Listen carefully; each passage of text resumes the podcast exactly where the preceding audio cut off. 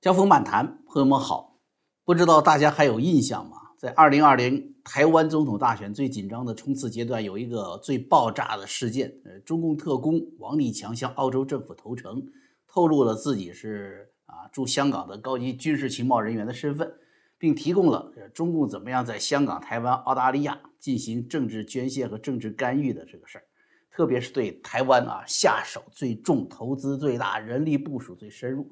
深度的影响渗透台湾的选举，包括建立了二十多万个假账号来引导舆论、收买媒体啊，渗透公庙啊。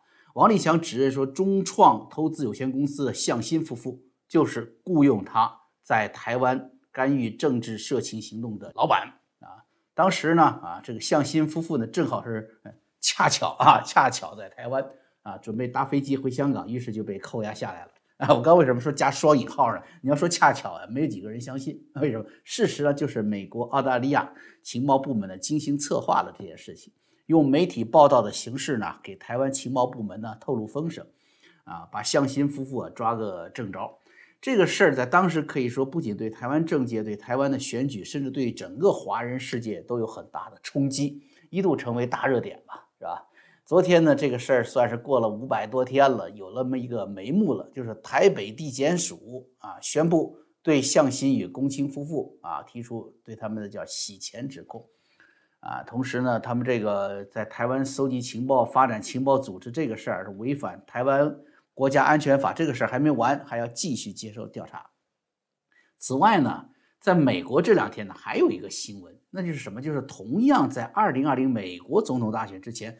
爆炸式的传出来的叫电脑门事件的主人公，当时的总统候选人乔拜登的儿子亨特拜登，四月六号这天正式出版了他的新回忆录，叫做《美好事物》啊。在这本书里，亨特描述的美好事物是什么？就是他的酗酒吸毒的历史，谈论他跟死去的哥哥的遗孀，也是他的嫂子的不伦之恋。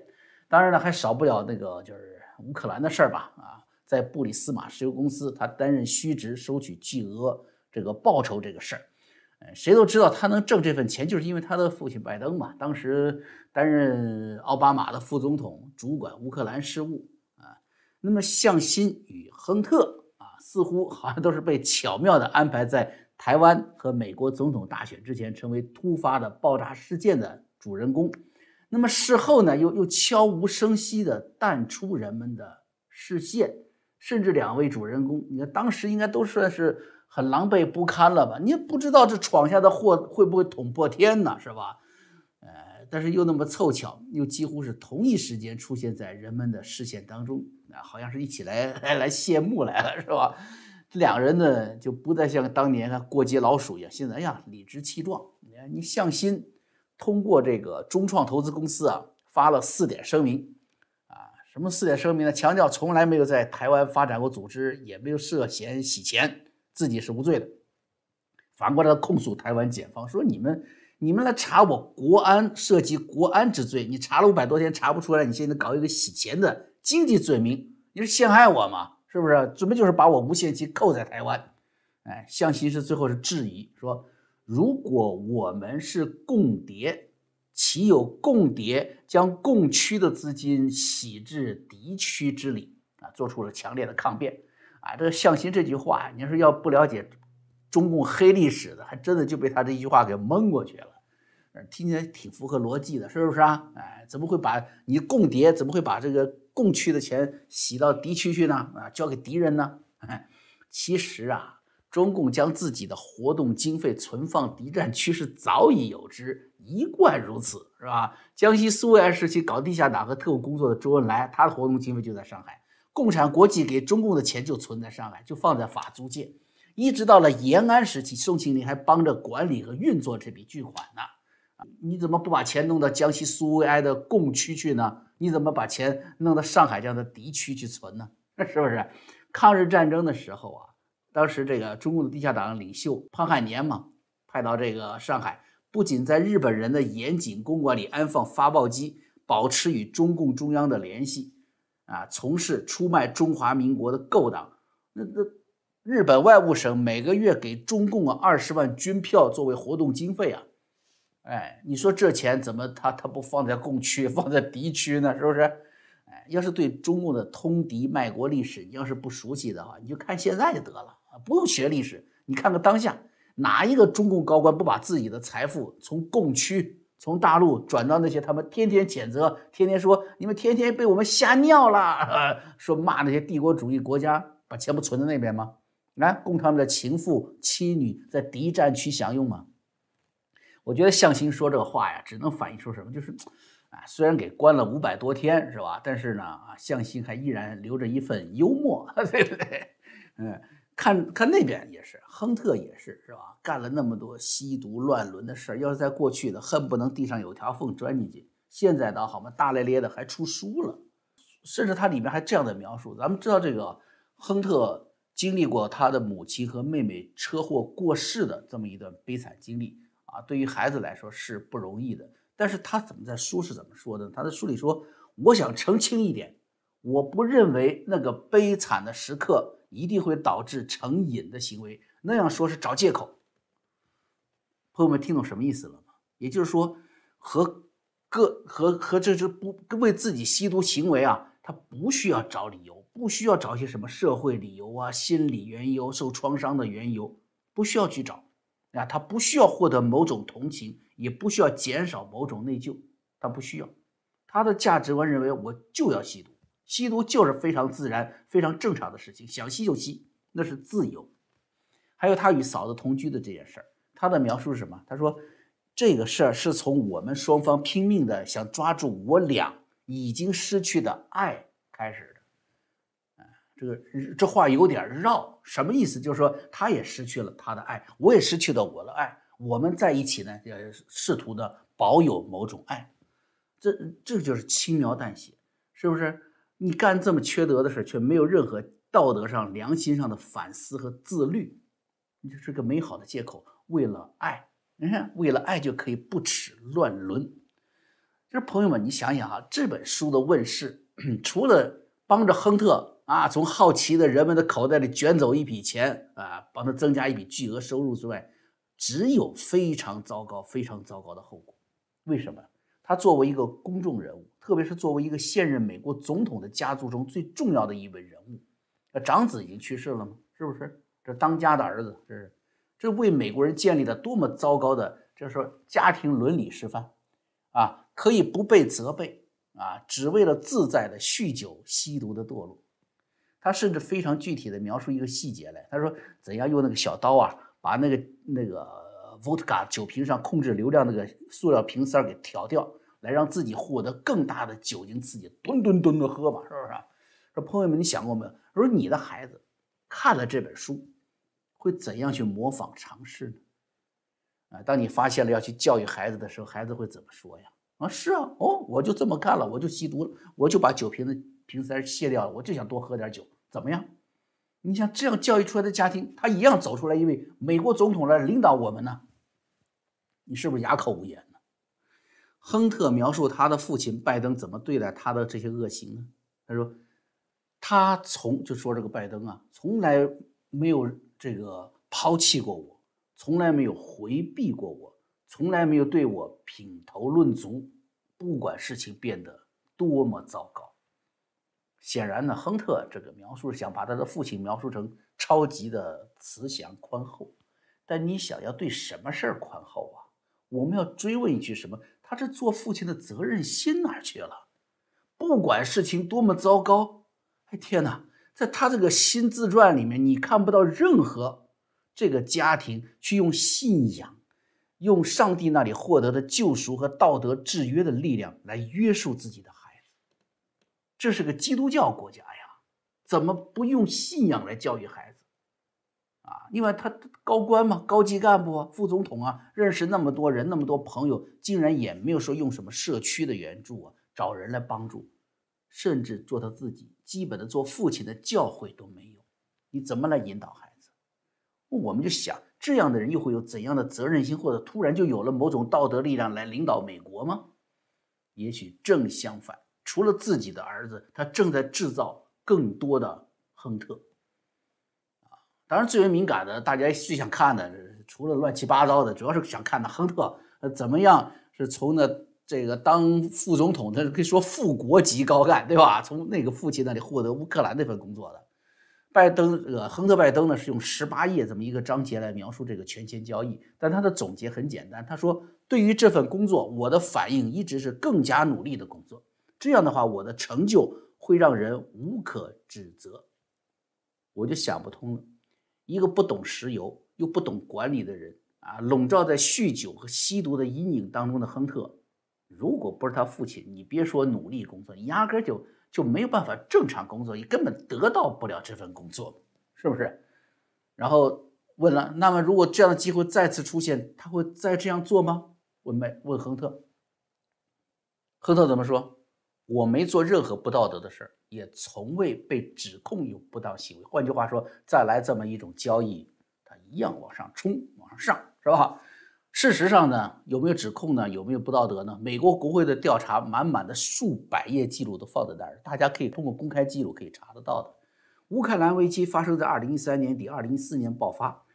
拜登呢被奥巴马任命处理乌克兰危机，在他这个乏善可陈的危机处理结果之外，亨特几乎是唯一的成就，因为就在二零一四这一年，亨特获得了乌克兰普利斯马公司董事的职务。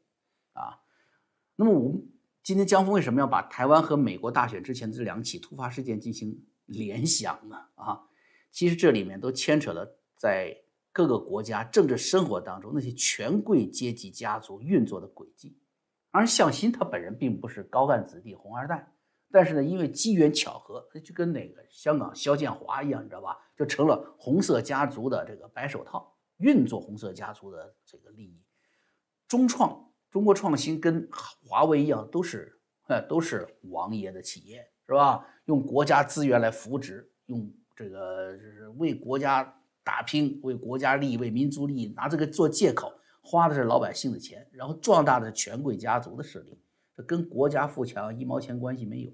它跟华为的唯一不同什么？华为是企业挣钱了，做大了，然后从一个一般的公司被江家看上了，最后变成了王企，是吧？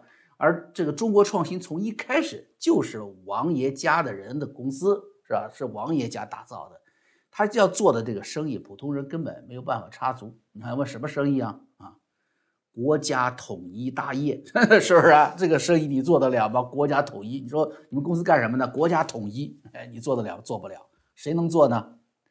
给你从讲故事开始啊，这个回到这当年是国共内战，早些年就是。中共在东北战役胜利之后，他以后想拿下东北，就是就坐望全国了嘛，所以知道自己以后坐江山没什么问题了，就安排了一批中共高级干部或者是著名烈士的子女去苏联留学，以后呢好回来就这这个管理这个国家啊。这里面就有个有个女孩叫做什么？叫做叶楚梅，是叶剑英跟第一个妻子生的长女，有一个男孩叫什么？叫邹家华。是左翼作家周韬奋的儿子啊，这个周韬奋是获得毛泽东的这个高度背书的哈。呃，临走的时候呢，当时中共东北负责这个政治和这个经济领导的就是李富春啊，李富春就宣布纪律，说了啊，你们这些孩子到了苏联以后，以后回国呀，你的专业要服从祖国的需要，另外你们在苏联学习期间不准谈恋爱啊。但是呢，周家华和这个叶楚梅呢就没听他的啊，这两个人就好上了。回国后结了婚，两个都在机械工业部工作，最后都当了领导。周家华后来呢，就从机械工业部呢一直到了这到国务院，最后咱们知道周家华副总理嘛，官至国务院副总理。当时老丈人叶剑英这个党内雄厚实力是不可分开的，是吧？那么邹家华的秘书是谁呢？就是这次王立强的啊捅出来的他的老板。向心，是吧？那问题又来了，那向心是邹家华的秘书，那他又怎么样有机缘去香港去经营一个买卖呢？做企业呢？谁给他的钱呢？啊，这个中共的高层当中，咱们知道有有有十大元帅，对不对？少帅呢也叫做什么花帅，是吧？广东梅县人叶剑英，他跟排第九的聂荣臻元帅关系最好啊，这九帅十帅对不对？少帅两个人关系最好。蒋介石丢掉大陆，心里最恨的是谁？就恨自己的嫡系部队，恨自己的黄埔军校里面都有匪谍啊，都有内奸。这最早的就是共产党员在里面当干部嘛，你知道吧？里面就有谁呢？就有叶剑英和聂荣臻。叶剑英当时是这个副主任呐，聂荣臻是政治教官，所以他们在这个黄埔军校时候就是老交情了。嗯，而且两个人等于在国民党这边，你想都都有最上层的关系。你国民党后来黄埔军校出来这么多的学生，是不多少高阶层的这个将领啊，这上将中将见了他们两个一样要叫教官好，长官好的。这个文革结束之后啊，叶剑英就是在逮捕四人帮啊，把这邓小平给重新给安抚回来，这上面起了这个怎么说关键作用吧，成为了中共党内第二号人物。聂荣臻呢就一直在主管国防科工委的工作，搞两弹一星啊，搞核武器啊，啊都是聂荣臻在做总指挥。他有一个女儿叫聂丽，就继承了他的衣钵，后来就在国防科工委里面工作，也担任高级干部，担任局长。她的丈夫丁恒高是国防科工委主任，啊，又是一家人，知道吗？九十年代初的时候啊，香港啊是这个巴黎统筹会议啊不管制的这个军事产品出口地，啊，为什么？当时就是西方啊把高科技产品，特别涉及军工产品啊，它是对整个的共产主义国家、共产主义的这个集团呢是禁运的，但是呢可以卖到香港，所以在香港可以避开西方的制裁，进行国防科技相关的什么设备啊、武器的采购和走私。这个事儿呢，你想，国防科工委第一把手是不是丁恒高就能说了算？哎，这这个聂力是不是又又是就是太太嘛？又是国防这个科技的开山鼻祖聂荣臻的女儿。当然，他们两个开的公司，谁敢说说说说不同意是吧？呃，早期这个国防科工委下面每年都有数十亿这个计划外支出。也就是说，计划经济转型过来有很多意想不到的开支，除了给教授、给科学家开工资、基本的这个研究经费之外呢，还有叫做计划外这个支出，借口很充分。国防发展需要，你敢问吗？你查得清吗？保密，不告诉你，是不是？那么这笔钱谁批呢？朱镕基的爱将、副总理邹家华。所以我不用我再继续解释了吧？两个在党内斗争中患难与共的红色世家。一家的女婿周家华替国家管钱，另一家的女儿聂丽替国家花钱。哎，于是就这样，从军工系统走出来的向心，又到了周家华那当秘书啊，脚踩两只船，两家都信任。就这样到香港开始搞经营，是这么一个背景，是吧？那么你话说，你为什么不在香港继续这个倒腾军火、倒腾军军事科技产品，怎么跑到台湾介入政治大选来了呢？因为九十年代初啊。这个台湾的这个情况发生了变化，咱们先说这个大陆这边，就是叶剑英家族老大叶选平退出了广东省省长职务，在九十年代初，广东省是叶剑英的地盘，所以你得搞政治交换，你把我们家老大拿下去了，你给我们老三给扶起来。叶家老三叶选宁出任总政联络部部长啊，总政联络部呢，呃，是负责什么敌后联络工作呀，这样的，也是叶剑英早年经营的这么一一情报口子。再加上叶选宁还担任中共的这个叫友好联络协会的副会长，这个情报机构是邓小平家族和叶剑英家族共同打造的，来主管台湾的这个统战工作。好，所以说台湾统战的这个情报这个口子又是由叶家在主持的。然后刚才说到海峡那边也发生变化，什么变化？蒋经国去世了啊，李登辉继任了国民党主席，中华民国总统。然后台湾本土化运动啊，民主运动开始了。两岸关系就跟原来就不一样了。原来两个互相喊打喊杀，现在好嘛？你越打，台湾越要扭头而走，是不是？这就是个新的战略阶段了。那么这超越一般国家利益的重大政治利益，而且是可以经营的大买卖，谁来做呢？是不是？你想，一个倾斜的政策就可以让一群人变成亿万富翁。我让你某个能人到我这能开厂，呃，我这不让你到我这边来做买卖。是不是一个人说了算呢？给谁不给谁，不给谁，是不是给谁不给谁？那不是成了大家利益追逐的对象吗？当时为什么这个韩国瑜在北农担任总经理的时候，还拉上洪秀柱，还有一位蒋氏家族的后人呐，这一起来招待一位一个大陆来的，说是一位生物科技研究中心的主任。你说奇怪不奇怪？他来干什么？说给北京市菜篮子工程来牵线搭桥。到台湾来买菜买水果了，你这你买菜买买买凤梨吧！你怎么还要动国民党主席，要动蒋家贵人？那还有韩国瑜在旁边陪酒陪唱啊，唱卡拉 OK，爱拼才会赢，爱拼加爱养，什么人要这么招待啊？高岗的儿子高彦生啊，高岗呢是跟习仲勋啊同为陕北革命根据地三个领头人之一啊。毛泽东建政之后，在党内斗争第一个打下去的，后来自杀了。现在习近平当政了，因为父辈的关系，所以高彦生他就猜啊，哇。深不可测呀，是不是？谁知道能从习近平那拿到什么样子的一个红头文件，拿到圣旨呢？所以招待水平特别高，这都是基于叫政治利益盘算大买卖的这么一个心态啊。向心的后面其实就是这样的一个背景啊，是吧？刚才说了，本土运动、民主运动发展，台湾局势变了，原来剑拔弩张，现在现在不不知道要要。和平统一要成为一个主要的一个旗号，说所谓和平统一，其实也是为军事统一打下坚实的基础，对吧？军事上一旦动手，和平统一找来的那些是吧接应的人就赶快举白旗嘛，是不是？这样就减少是吧共军的与共军的伤亡，也更重要是减少美国介入的这个可能啊。所以强化统战手段，搞渗透，强化鼓励打击本土政治力量，打击民进党。啊，就成了一个重点，成了一个大的趋势。国家统一大业啊，成了大买卖了。这个买卖不是谁都能做的，对吧？就像亨特一样，乌克兰的买卖谁能做呀？决定乌克兰政府能招能受到多少美国的军援呐？决定乌克兰能否从西方和俄罗斯的交易中生存的。所以，给某些权贵人啊，给他换一下，换一个石油公司的董事做交换，那算什么呢？可是人间正义道德就在这种交易中败坏着，败坏着，一直到最后无法收拾。中国也好，台湾也好，美国也好，都这样啊。咱们说这个马歇尔计划吧，他有个起草人就是乔治凯南啊，他对对中共的一个基本态度就是：第一，他厌恶中共；第二，不信任国民党。为什么呢？他他说台湾不能丢，因为台湾不仅是不是中国问题，对于美国来说，台湾是远东问题。第二呢，美国对于中共的要最低限度接触，能不接触就不接触，因为中共是最不可靠、最没有用的伙伴。哎，你看凯南说的多有意思。